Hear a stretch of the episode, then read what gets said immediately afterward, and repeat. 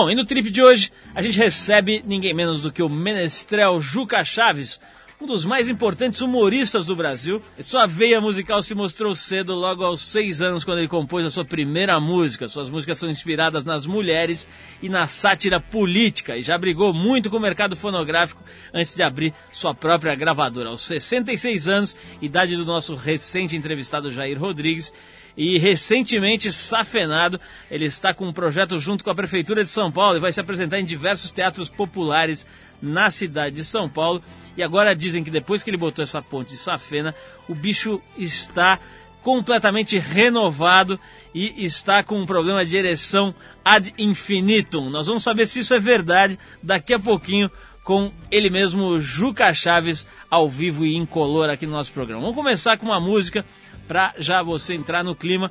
A gente separou uma música do George Clinton, que é o criador da maior banda de funk de todos os tempos, o Parliament Funkadelic. E maior aqui, é, não é exagero, ele chegava a levar 25 músicas para o palco em shows que mais pareciam festas à fantasia. O cara tinha toda uma produção e etc. Vamos ouvir então uma música da carreira solo do George Clinton, If Anybody Gets Funked Up. Vamos lá, George Clinton, e a gente já volta com Juca Chaves daqui a pouco aqui no programa. Vai lá.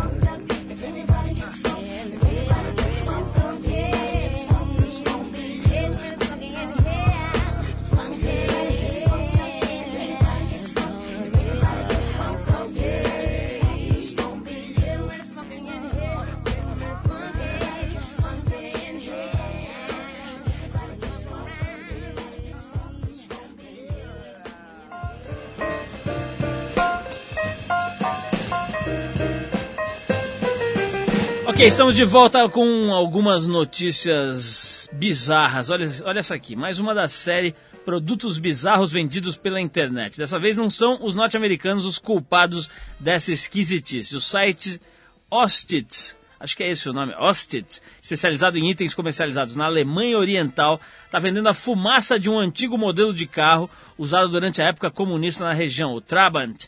É, essa fumaça, fumaça viria enlatada. O Trabiduft, ou perfume de Trabant, é comercializado por 4 euros, cerca de 12 reais. O nome da página vem do termo cada vez mais popular na Alemanha, Ostalgie, a nostalgia por todas as coisas relacionadas ao regime comunista que governava uma parte do país.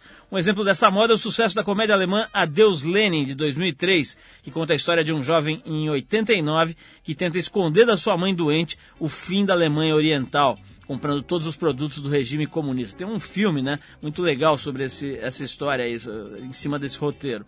De acordo com Thorsten Jan, dono do site que vende as latas, o cheiro da fumaça do carro é algo muito especial e raro atualmente. O Trabant, um carro barato com estrutura de plástico e que rodava com combustíveis muito baratos e considerados sujos, era famoso por seu escapamento que exalava muita fumaça. Segundo o tal do Jan, a inalação não oferece perigo à saúde, porque o perfume é capturado por um algodão que filtra as partículas tóxicas que saem pelo escapamento. E completa, centenas de clientes já pediram o produto. É um verdadeiro sucesso, realmente. Quer dizer, não é só aqui no Brasil ou nos Estados Unidos que tem maluco e trouxa, né? Na Alemanha Oriental também tem um monte de gente lá querendo comprar fumaça de carro velho enlatada. E a fabricante Martin Conquest Limited anunciou o lançamento no mercado de uma motocicleta para usuários de cadeiras de rodas. A Conquest Conquista, em português, é baseada em modelos da BMW adaptados como um, com um corpo de alumínio típico de carros de corrida. O projeto durou quatro anos e foi apresentado numa feira de produtos motores para deficientes físicos na Inglaterra, a Mobility Roadshow. A motocicleta que deve estar à venda em agosto foi desenhada para ser dirigida da cadeira de motos do motorista e serve para os deficientes que não podem usar as pernas, mas têm boa mobilidade no tronco e na parte superior do corpo. Ela foi desenvolvida com assistência da Associação Nacional de Motociclistas Deficientes, a Escola de Negócios de Manchester, entre outras entidades. Vai custar 18.500 libras, uma coisa aí perto dos 76 mil reais. O Martin espera satisfazer tanto motociclistas que não podem se manter mais no banco, quanto deficientes que queiram se tornar motociclistas. A versão de 1150 cilindradas vai acelerar de 0 a 96 km em 8,6 segundos e a sua velocidade máxima será de quase 137 km por hora.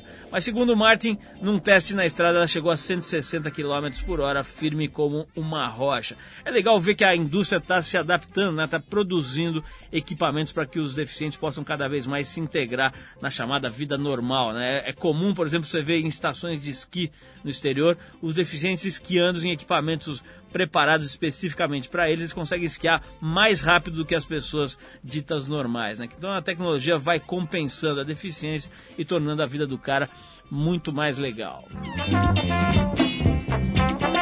Daqui a pouquinho tem Juca Chaves, o pequeno menestrel, o homem nariz. Daqui a pouquinho ele estará com a gente aqui falando sobre as suas é, últimas aprontadas, né? O cara andou aí tendo problema no coração, quase partiu para uma melhor, voltou para perturbar a humanidade e agora está com um gás renovado. Daqui a pouquinho Juca Chaves por aqui e agora a gente toca mais uma música. Um dos músicos que junto com Tim Maia, Cassiano, Banda Black Hill, entre outros, ajudou a definir o que é a soul music brasileira. O carioca de Madureira Gerson King Combo e a faixa Funk Brother Soul. Yeah! Aí, hein? Segura, hein? Olha, olha, olha. Não pretendo ser carro pretencioso, mas eu vou me explicar. Numa forma foi feito, com carinho e com jeito, que eu não sei onde foi parar. Se um dia fui rei, se reinei, não sei, só sei que é pura verdade. Quem nasceu pra rei, nunca pra ninguém.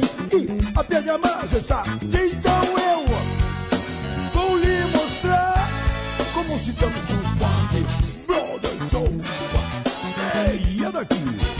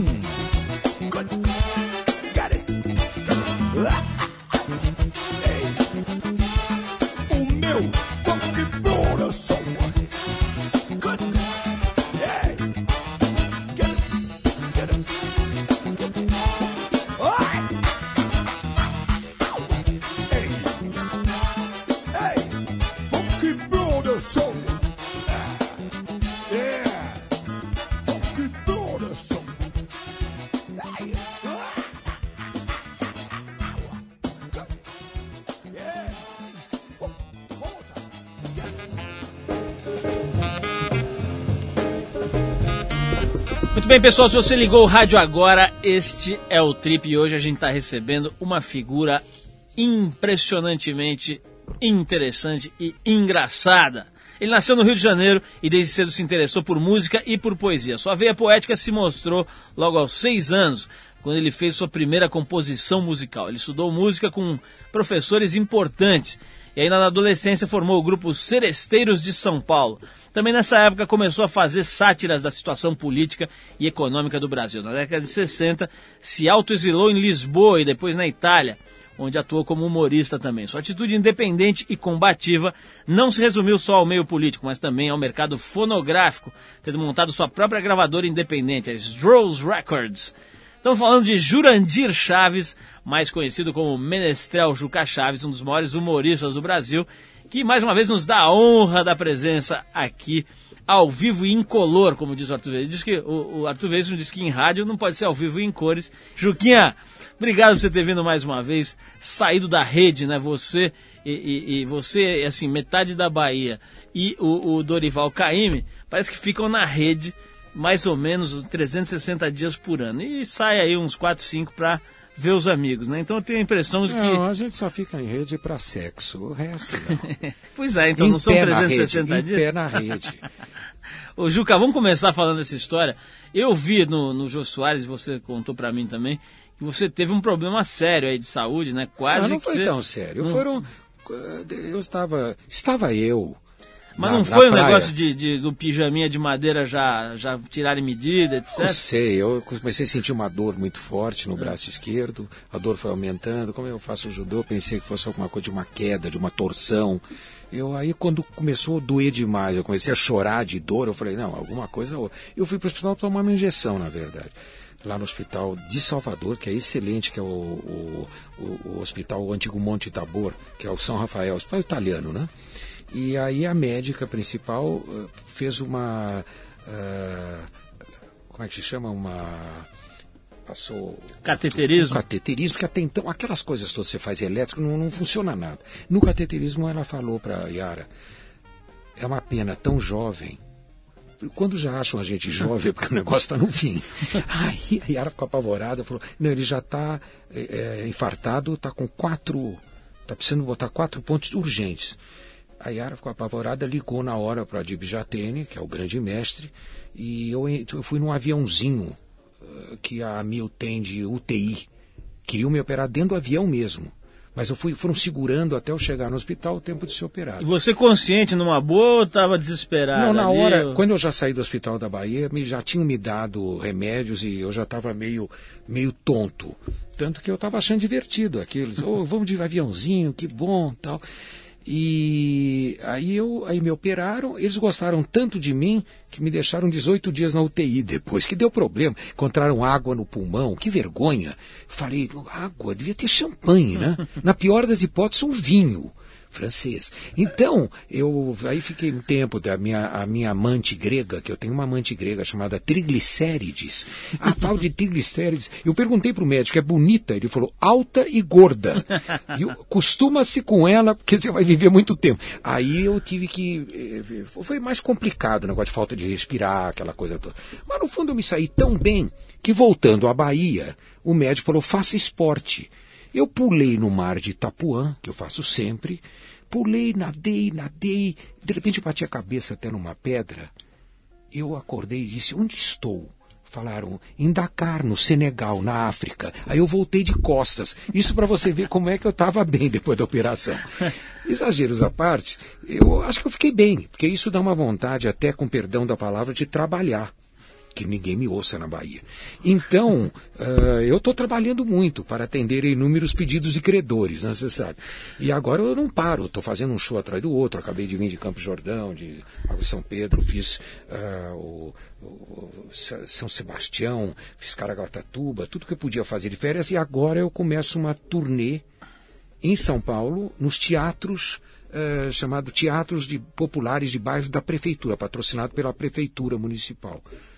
Ô, ô, Juca, falando em prefeitura municipal, né? Nós estamos aí num momento absolutamente trágico ou cômico, dependendo do ângulo que a gente olhar do Brasil, né? É, mas o, o, o Zé Simão, né, que é uma figura que Maravilhosa, já teve é. aqui algumas vezes também e tal, ele, ele fala que é o país da piada pronta, né? Que realmente é. o, o, humorista devia pagar para trabalhar no mas Brasil. Mas ele tem razão, porque isso tudo que se vê, eu pelo menos já tinha visto com olhos de crítico, isso em 1955, quando eu comecei a pensar politicamente. E o, já se roubava muito, já havia muito trambique, já havia muita mentira, mas você não chegava à pessoa. Imagine se um, alguém do povo chegaria a um deputado que tinha uma chapa branca no carro. Como todos têm chapa branca, hoje todos podem roubar. Povo e governo. Aliás, ambos roubam muito bem. Tanto que você falou agora, é, para a evolução, estão fazendo até é, materiais equipamentos para, para pessoas com problema paraplégicos. E tá certo, deviam fazer para os ladrões também. Hoje o ladrão sofre muito. Você vê que a polícia está pegando agora, realmente, está pegando os ladrões e os grandes ladrões. Agora, coitado, no ladrão já não pode mais trabalhar no Brasil. Como disse um ladrão, um assassino que foi preso na Bahia, falou assim: pô, não se tem mais democracia aqui. Eles acham que democracia é matar e roubar. Agora, isso, o Brasil já está conhecido desde Dom João VI. Isso não é novidade. Eu até fiz uma música, né? A honestidade há muito já se viu, as consequências vêm sempre depois. Por isso, para alegria todo dia do Brasil, morre um ladrão e nascem dois. Ô, Juca, vou tocar uma música aqui, depois vou querer saber de você sobre o Lula especificamente, né? Tá bom. Dizem que ele não sabe de nada, dizem que ele sabe de tudo. Você que sabe tudo sobre tudo, eu quero saber a sua opinião sobre essa figura, nosso presidente da República, Luiz Inácio Lula da Silva. Mas vou tocar uma música sua agora, né? É, aliás, vamos, vamos, fazer aí meio que um playbackzinho, vamos fazer uma, uma brincadeira. Aí você fala um pouco dessa música, tá. depois você vai Olha, cantar. é uma ela. música que eu já gravei, mas não soltei o disco. Aliás, eu tenho segurado para soltar depois das férias.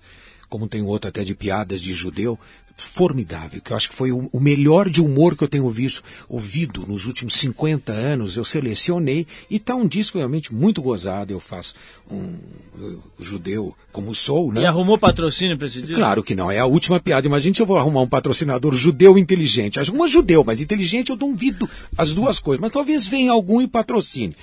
E o, o, disco, inclusive, já vai para Israel até. Eu consegui lá com coisa, eles vão traduzir, vão jogar lá e o disco vai ser traduzido em italiano e espanhol. Realmente é o que há de melhor do humor judaico.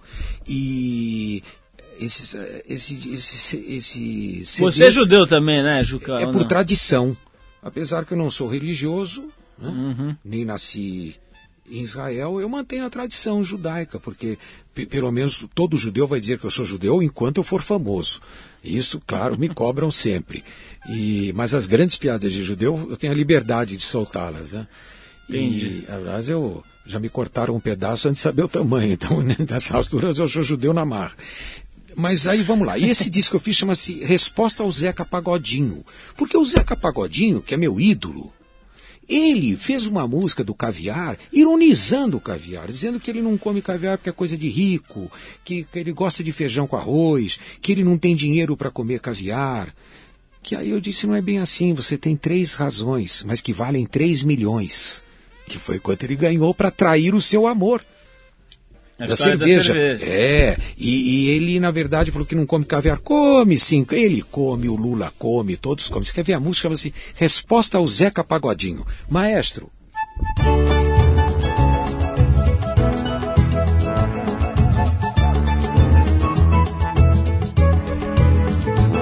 Você que nunca viu e nem ouviu, ó meu, nem conheceu o tal de caviar Caviar não é coisa só pra rico, eu explico.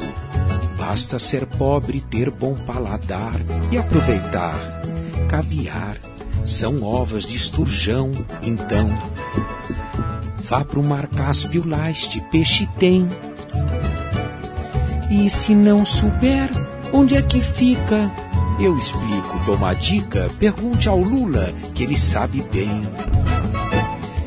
Lula que vai, Lula que vem, ele come caviar. Zé Dirceu comeu também. E lá vai voando Lula. O Severino contesta, o PT de raiva pula e o Jefferson faz a festa.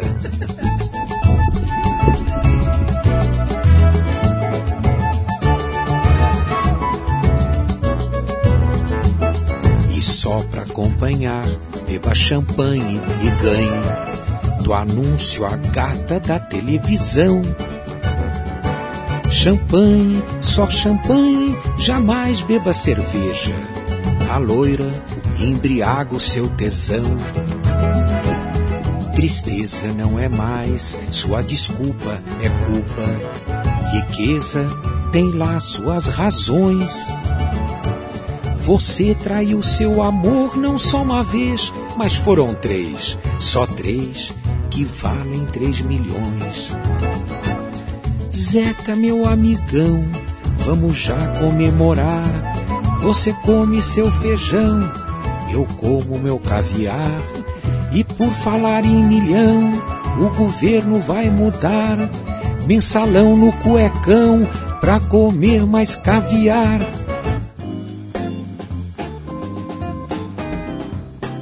Bom, pessoal, estamos de volta. Esse é o Trip e hoje a gente está conversando com essa figura, Juca Chaves. Ô, Juca, faz aí uma análise. Quer dizer, você acha que o Lula está mais para vítima ou para algoz aí nesse processo todo de corrupção que está vindo à tona de uma forma, parece um furúnculo gigantesco que de repente estoura ali não para de sair coisa, né? Você acha que o Lula está meio de laranja na história ou é parte do, do processo decisório aí dessa coisa? Bom, eu me baseio no que ele falava sempre. Como ele falava e sabia tudo, ele deve saber tudo. Senão, não teria falado tudo o que ele falou antes de ser presidente.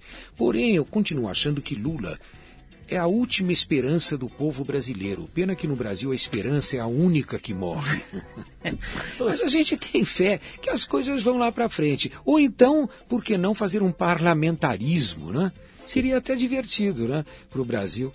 Ô, Juca, você tá com uma camiseta escrita TPM aqui, eu tô, eu tô lembrando o seguinte, na revista TPM, que é a Trip para Mulher, é. na próxima edição, tem uma matéria especial ali sobre o problema do orgasmo feminino, que parece que é um problema, né? É, pelo menos nas estatísticas que a gente levantou lá na, na, na, na, matéria, são legiões, são milhões de mulheres que não têm orgasmo, que não conseguem ter ou que não sabem ter, enfim que não alcançam a, a, a, o gozo, digamos assim, né? E tem mil explicações, desde morfológicas, mas principalmente psicológicas. Aparentemente. Mas o psicólogo não sabe nada disso. Pois é, eu queria saber o que é. você tem a dizer sobre a questão do orgasmo feminino, dessa quantidade aparentemente gigantesca de mulheres que não conseguem ter orgasmo. Bom, uma por culpa do próprio homem. a maioria delas. Segundo, pela própria eh, justificativa da própria mulher, das suas tradições, das suas origens religiosas, muitas vezes, que ofuscaram o sexo da mulher, as proibições antigas, as, as atuais, que não são tão antigas, eh, colocando coisas estúpidas na cabeça do jovem, que hoje, graças ao computador, ele é mais solto, ele é mais liberto, ele não tem já esses problemas maiores que houve uma geração que tinha e carregava, como a palavra virgindade, que era até proibida pela censura. Primeira vez que eu usei a palavra virgem numa música foi proibida. Primeira vez que eu usei a palavra tesão numa música que eu fiz para Yara, em 1974, foi a primeira vez que usou a palavra tesão na música brasileira. E a música foi proibida, chamava Outra Face das Rosas que eu falava em tesão. E é gozado que uh, a censora da época, ela disse que a mulher brasileira não estava preparada para ouvir ou sentir o problema. Olha a mentalidade. E a censura proibiu, porque eles baseavam-se mais na opinião de uma pessoa, sendo estúpida ou não, do que a opinião de uma pesquisa feita, porque não se fazia pesquisa, principalmente mulheres. Mulheres não falavam nada. O homem não faz pesquisa com mulher.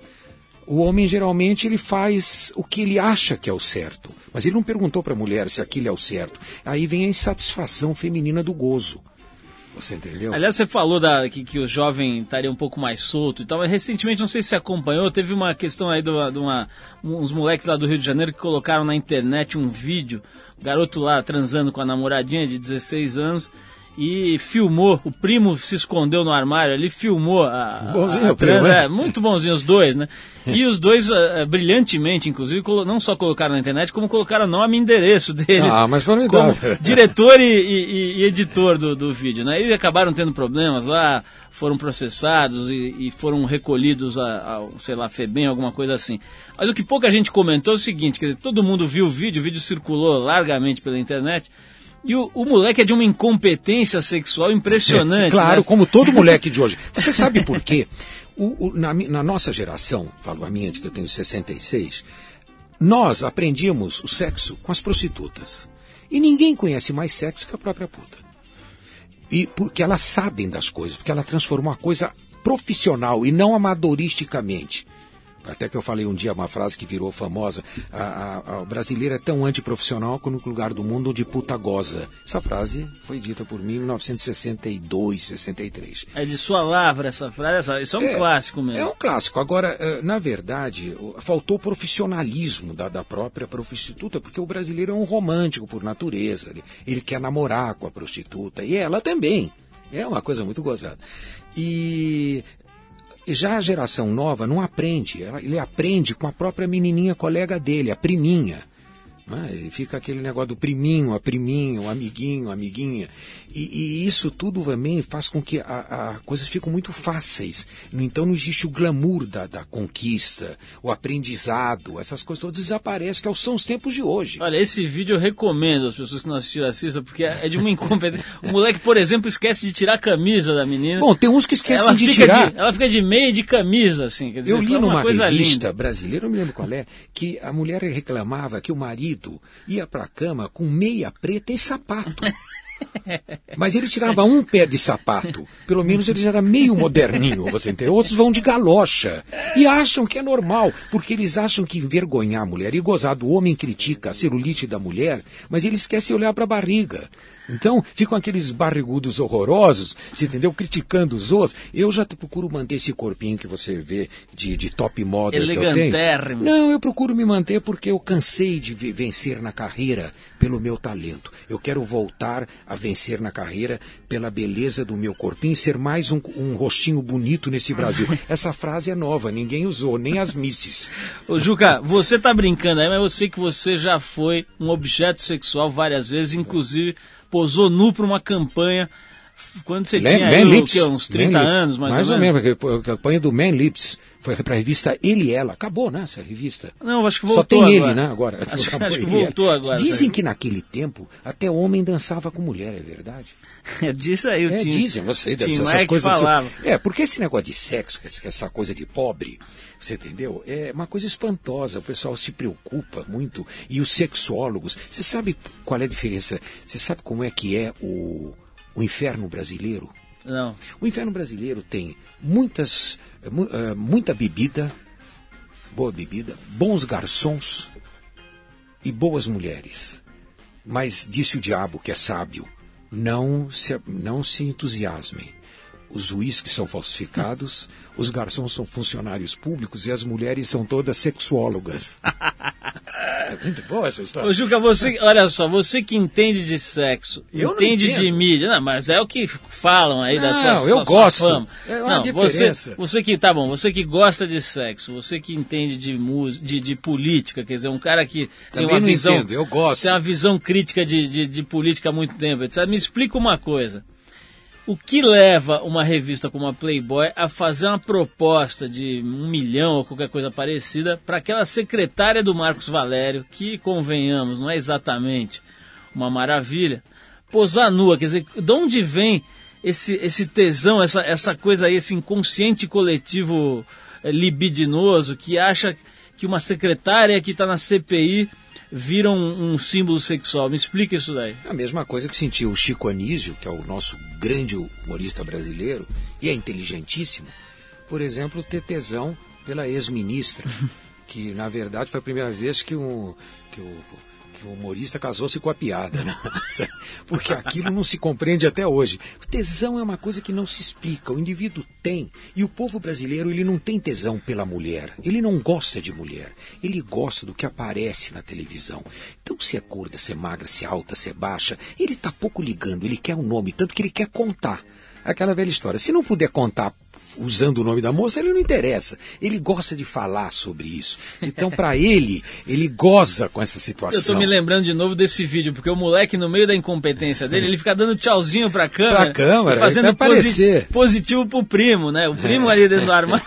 Ele queria contar para o primo que ele sabia aquele negócio chamado penetração, que isso não é sexo. Isso é outra coisa. Sabe? Penetração é uma coisa bíblica.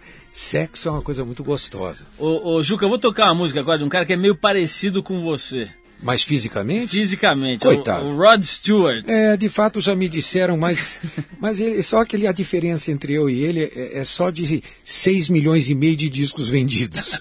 Eu vendi meio, não meio milhão, meio CD. Olha, na verdade é o seguinte, muita gente associa o nome do, do Rod Stewart a apenas aquele, aquele baladeiro dos anos, dos anos 80 É, mas que... ele surpreendeu. Pô, surpre... ele- bom, diziam que ele, que ele plagiou O galo velho, né? o, o, o Jorge Benjor, né, naquela Taj Mahal, isso, isso acho que até foi provado e tal, teve que pagar, não sei o quê.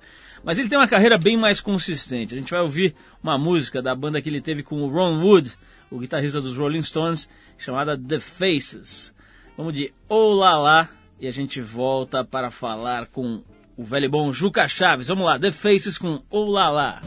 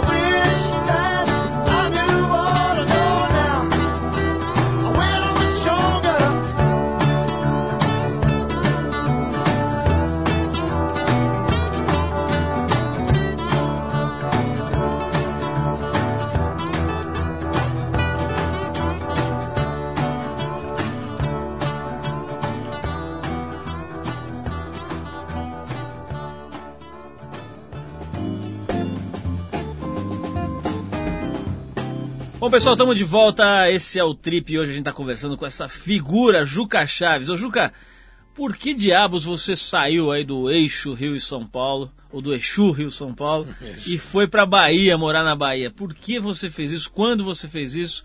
E deu certo ou não? Olha, é o Exu que virou axé, né? Eu saí há 21 anos atrás. Eu fui com a Iarinha para lá para para passar um fim de semana. E assim como muitos que vão para passar uma semana ficam. Eu comprei lá um terreno que era barato naquele tempo, na praia de Itapuã. Eu gosto muito de Itapuã, porque quando eu era menino, eu ficava entusiasmado por causa da música de Caíme. Principalmente Coqueiros de Itapuã, Coqueiro, que eu conheço toda a obra de Caíme. E por causa dessa música, e de uma outra também, que, é anteri que veio junto, que é do Gilvan Chaves, que é no Cantado da Banana, iam todos para amanhã, da Bela de Itapuã, da Bela. Isso é um clássico do trio uh, Iraquitã. Então, uh, Itapuã me marcou muito. Eu já tinha ido uns, uns anos antes falar com Vinícius, que morou um período ali, um período que não muito grande, mas foi genial, porque Itapuã não tinha nada. Aí chegamos com a Yara lá, eu construí uma casa em seis meses apenas, com um engenheiro americano, que eu tive sorte de pegar da Odebrecht, que eu duvidei que ele fizesse uma casa. Quatro meses depois ela estava pronta, de mais de mil metros de construção, de uma, de uma perfeição muito grande que você não vê na obra brasileira. Eu já visto aí o túnel da, da Marta Suplicy, que foi pavoroso. Parece obra feita em, em, de brinquedo. Né, no meio do túnel ele vira e fica mal feito, é torto, já percebeu? Uma obra torta, como toda obra brasileira. Aí uh, fiquei lá na Bahia, fui ficando. No fundo, eu acho que a Yara me puxou para a Bahia, porque ela falou uma vez: eu não quero o marido rico, eu quero o marido. E ela me prendeu na Bahia porque lá eu vivo mais. Realmente eu tenho uma vida muito boa.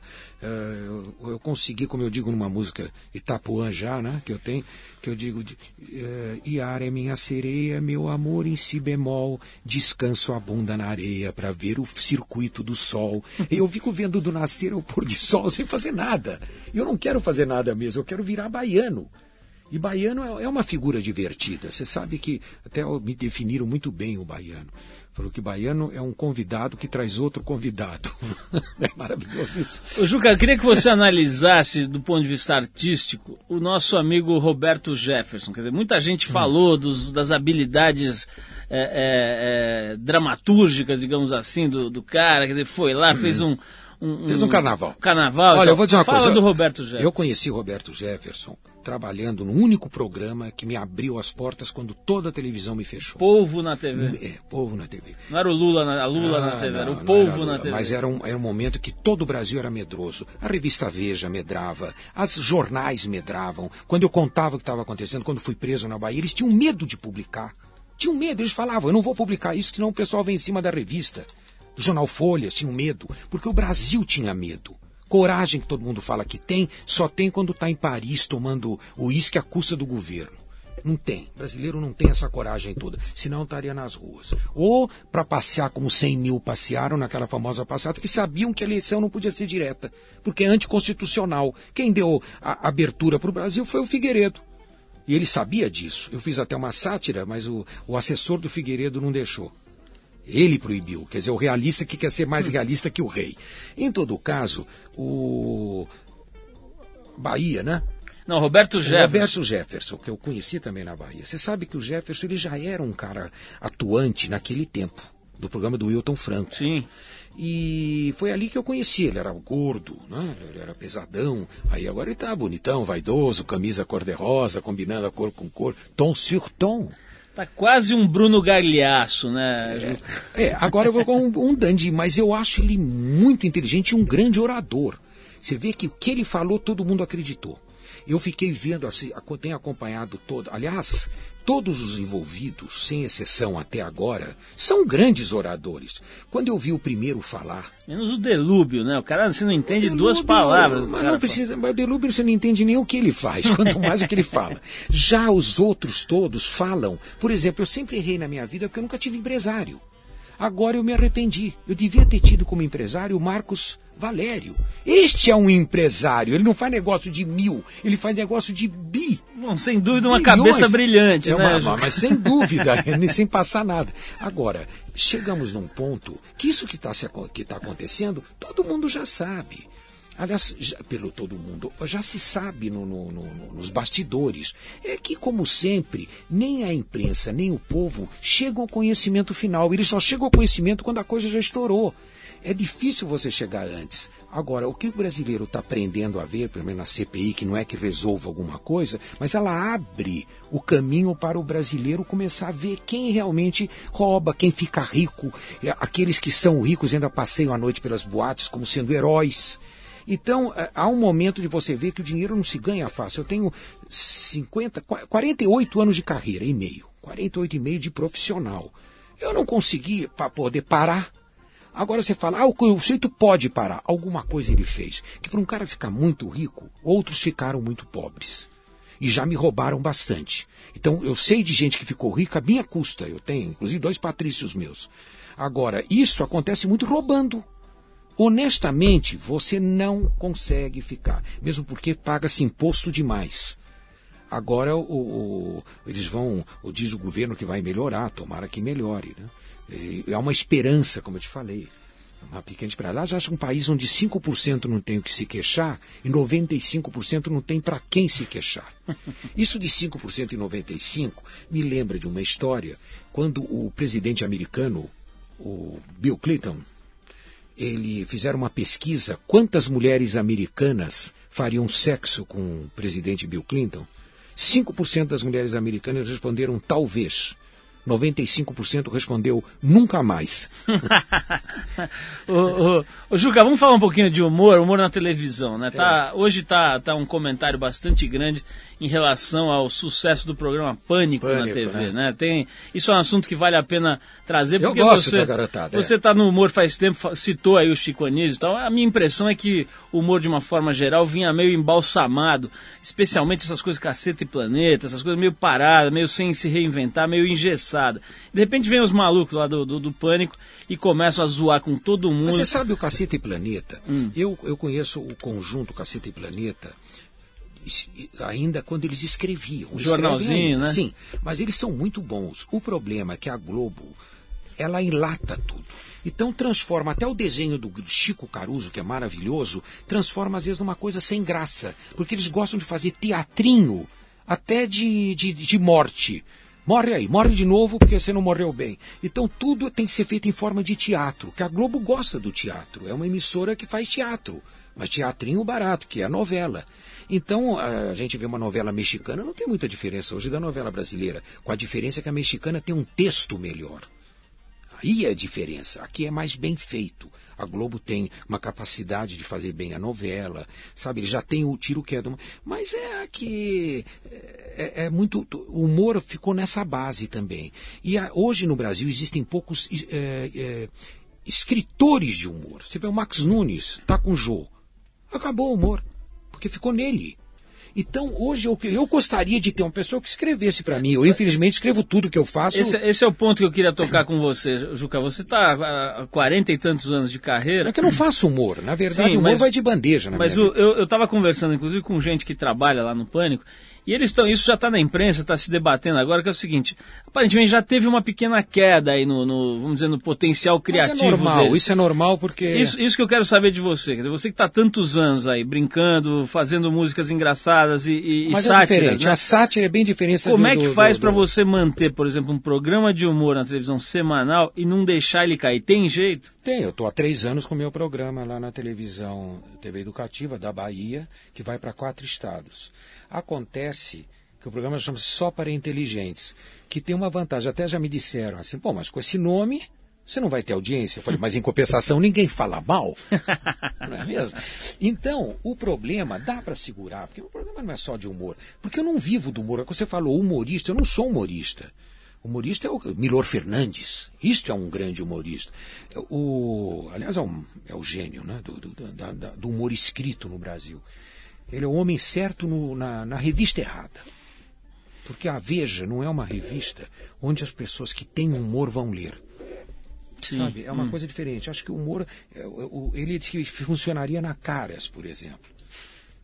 Ele- eu, inclusive, quando o, o, o Milor foi mandado embora do Cruzeiro para uma calhonice da, da- do, do- do antigo dono da revista, que era um calhorda, ele, eu que dei a notícia para ele em Portugal, está no livro dele.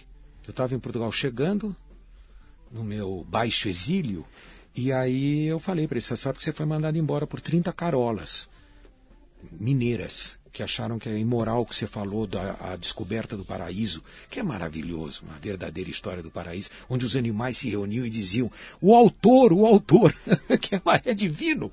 E, e elas ficaram revoltadas, a, a- a tradicional família cristã lá de Minas Gerais, aquelas que diziam ninguém levanta a saia da mulher mineira, lembra? Nossa, Aí começaram a usar calça comprida. né? Mas o, o problema é que o humor enlatado transformou isso tudo num, num- num- num- sabe, numa coisa muito, muito parada, parece humor americano. Agora, se pudesse dar uma dica para os redatores lá, para a turma do Pânico, o que, que seria? Quer dizer, como é que faz para eles se manterem ali dando bom ibope e, e refrescando, vamos dizer, a criatividade Então, eles deles? fazem um humor que, inclusive, é gostoso de ver. O que falta, eu acho, é a risada do público natural, não ser enlatado. Mas não dá para fazer isso na televisão, onde os programas são gravados. Então, acho que eles conseguiram até um milagre de ficar tantos anos. Porque é difícil você fazer um, um- um humor. Por exemplo, o meu humor é para um palco, mas que palco que eu uso? Eu não uso o público de auditório de televisão. Eu uso o público que gosta de música erudita. Porque, no fundo, eu sou um músico erudito que canto modinhas de amor. E as modinhas já foram consideradas eruditas agora pelos grandes músicos brasileiros. Eu fui aluno de Guerra Peixe, de Lazar de Carvalho. Fui criado para ser um regente. E abandonei com 20 anos quando minha música popular estourou, de minhas composições. Eu, no final, eu sou um compositor, em suma, não sou mais que isso. Faço humor, sou, faço modinhas, você entendeu? Eu vou fazendo um pouquinho de cada coisa e as coisas têm dado certo ultimamente, sem eu precisar dar certo. Bom, Juca, vamos tocar uma música aqui de um cara que deu bastante certo, pelo menos do ponto de vista aí de sucesso. Balançou o mundo inteiro, né? E depois teve um fim meio trágico. Então, estamos falando do Elvis Presley. a Elvis, música... Não fala nele porque ele é a paixão da minha mulher. Eu me casei com uma viúva. Que é, é vi- a Yara é viúva do Elvis. É mesmo? Ah, mas é uma daquelas Ela chorava em Graceland e você encontrou. Quando o Elvis morreu, eu fui eu a dar a notícia. Falei, Yarinha, tem uma notícia. Falou, qual? Eu falei, o Elvis morreu, o Elvis morreu, o Elvis morreu. Ô, Juca, cê- cê- cê- Mas tá com- olha, aí os amigos, eu dou livros né, de, de Elvis para ela. A Yara tem uma coleção de livros de Elvis, toda obra. E eu, eu- o pessoal me fala, você não tem ciúme? Eu? Quem você acha que mandou matar o Elvis? Ô, Juca, você tá com uns shows aí, né? Você já, já, já deu o re- recado dos shows? que Não, eu tô? não o dei, pessoal mas tá eu- me fazendo sinal ali que a gente já tá sem tempo. Então fala dos Então, teus eu vou, shows. eu vou falar dos shows. Dia 17, 18 e 19 são três noites que eu vou fazer no Teatro Cacilda Becker, que fica na Lapa. Depois eu vou para o dia, dia 26 e 27, que é o final do mês, no Teatro Martins Pena. E depois, então, já entramos no mês de setembro, onde eu vou fazer a, a mês de setembro, dia 3 e 4, na Galeria Lido. Da cidade, onde era o antigo cinema Lido, que fica lá. O onde Centrão, é o, né? O Centrão, Avenida Ipiranga com a, com a São, João. Bom, Genial, Juca. Olha, obrigado mais uma vez por você ter vindo aqui. Espero que você continue nos visitando nas suas paradas para ver os amigos, Obrigado né? nada. E o cafezinho que você prometeu? Olha, no café eu não garanto, mas essa- Água? a água vem diretamente dos Alpes suíços só Como porque você vinha. É, De exatamente. onde vem o coco? Exatamente. Juca, obrigado. Vamos tocar essa música então do- da, pa- da verdadeira paixão da Yara. Bom, é o seguinte, essa música aí chama-se Little Less Conversation. Ela ficou mais conhecida recentemente depois do remix que o produtor Junkie XL fez pra ela. Mas aqui no Trip a gente sempre vai atrás dos originais e vamos mostrar pra você então o Elvis pedindo por favor Elvis, menos conversa e mais ação. Yara, não nos ouça nesse momento, por favor. Vamos lá, Little Less Conversation, especialmente para Yara e para o Juquinha. Elvis the Pelvis, vai lá.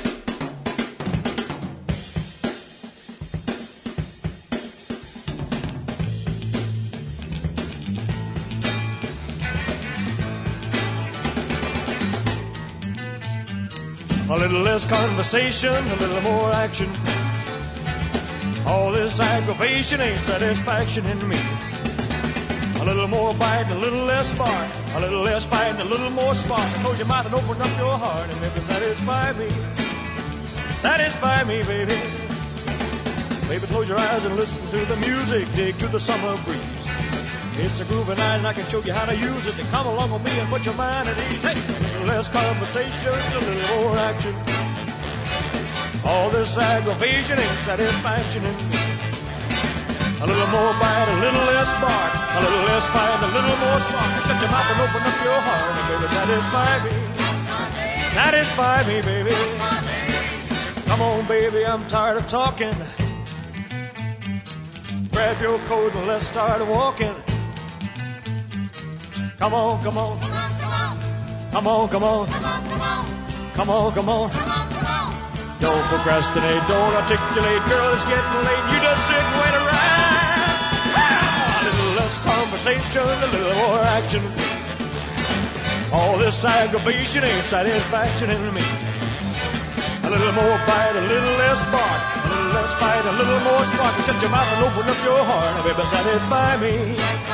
Satisfy me, baby. Satisfy me, girl. Satisfy me, baby. Satisfy me.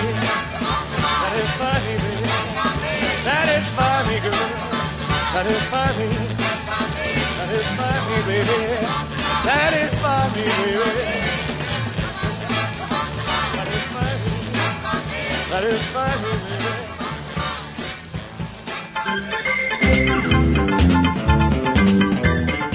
Bom, pessoal, esse Trip Eldorado é uma produção independente da editora Trip, em parceria com a Eldorado FM, que é a rádio dos melhores ouvintes. A apresentação é de Paulo Lima, participação excepcional daquele fantasma da ópera, Arthur Veríssimo, um homem que assombra a gente e nunca aparece. Produção de Eduardo Fernandes, assistência de Alexandre Potashev e trabalhos técnicos de Moacir Biasi. Para falar com a gente, você escreve seu e-mail para rádio@trip.com.br. Anota aí, vou repetir, rádio@trip.com.br eldorado.com.br. Na semana que vem a gente volta nesse mesmo horário com mais um Trip Eldorado aqui na Eldorado, a rádio dos melhores ouvintes. Até lá, valeu!